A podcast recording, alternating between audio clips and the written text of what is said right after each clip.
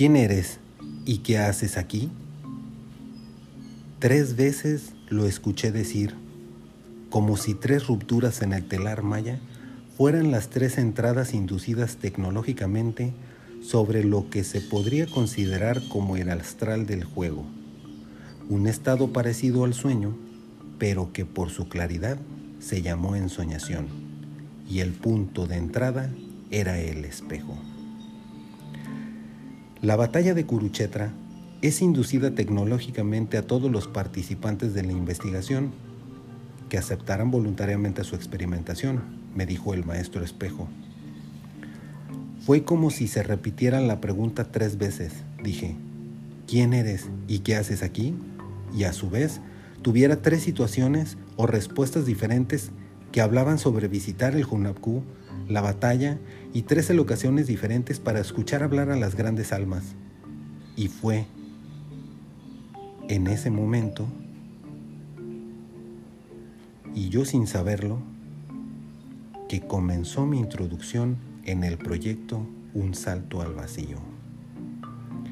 Así fue, como sentado en una silla de laboratorio, fui inducido de manera tecnológica a través impulsos eléctricos y magnéticos a experimentar un estado de conciencia alterado en donde mi cuerpo y mente estaban alertas de la identificación individual y que parecía ser muy real, en lo que parecía ser un holograma digital.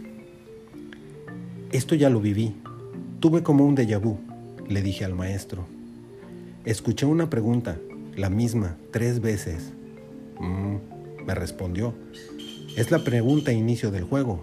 ¿Quién eres y qué haces aquí? repitió. Así es, respondí confundido. ¿Cómo? Volvió a preguntar.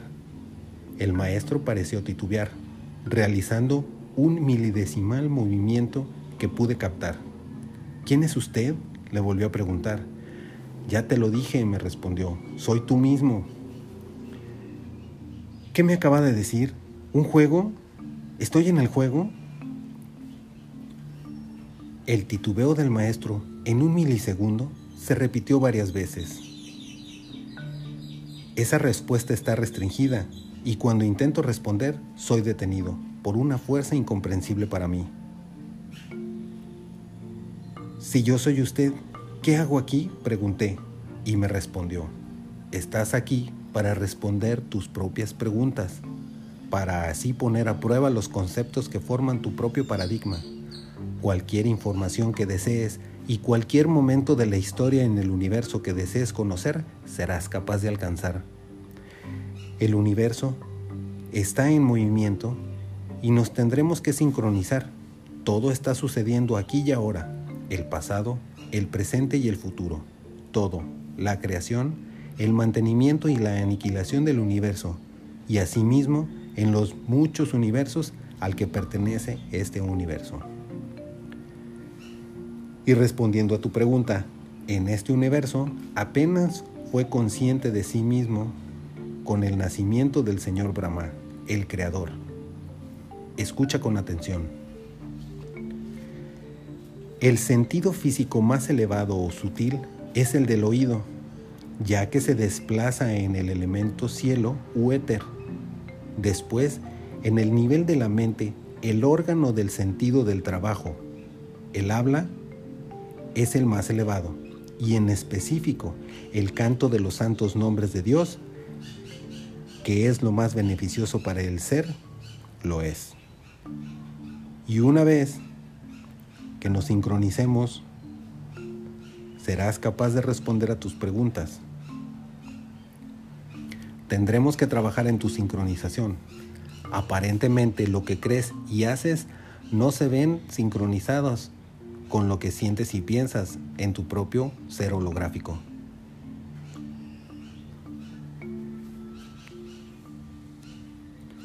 Por otro lado, los esfuerzos y la paciencia de esperar a que despertara el viajero 150 llegaban a la primera fase del límite, 24 horas en observación.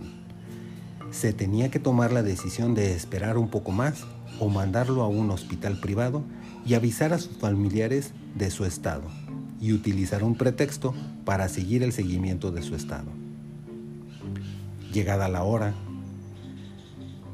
Ya son 24 horas, dijo la subdirectora del programa Un Salto al Vacío, mirando su reloj de mano. Inserten la memoria del accidente del rayo y digan eso a su familia y aprovechemos que el día está nublado y semilluvioso. Llévenselo, dijo finalmente. La devota tenía la tarea de avisar a sus familiares y amigos que el viajero 150 estaba estable, pero en estado de coma en un hospital y que jugando al golf en las instalaciones de las cabañas había sufrido el embiste de un rayo.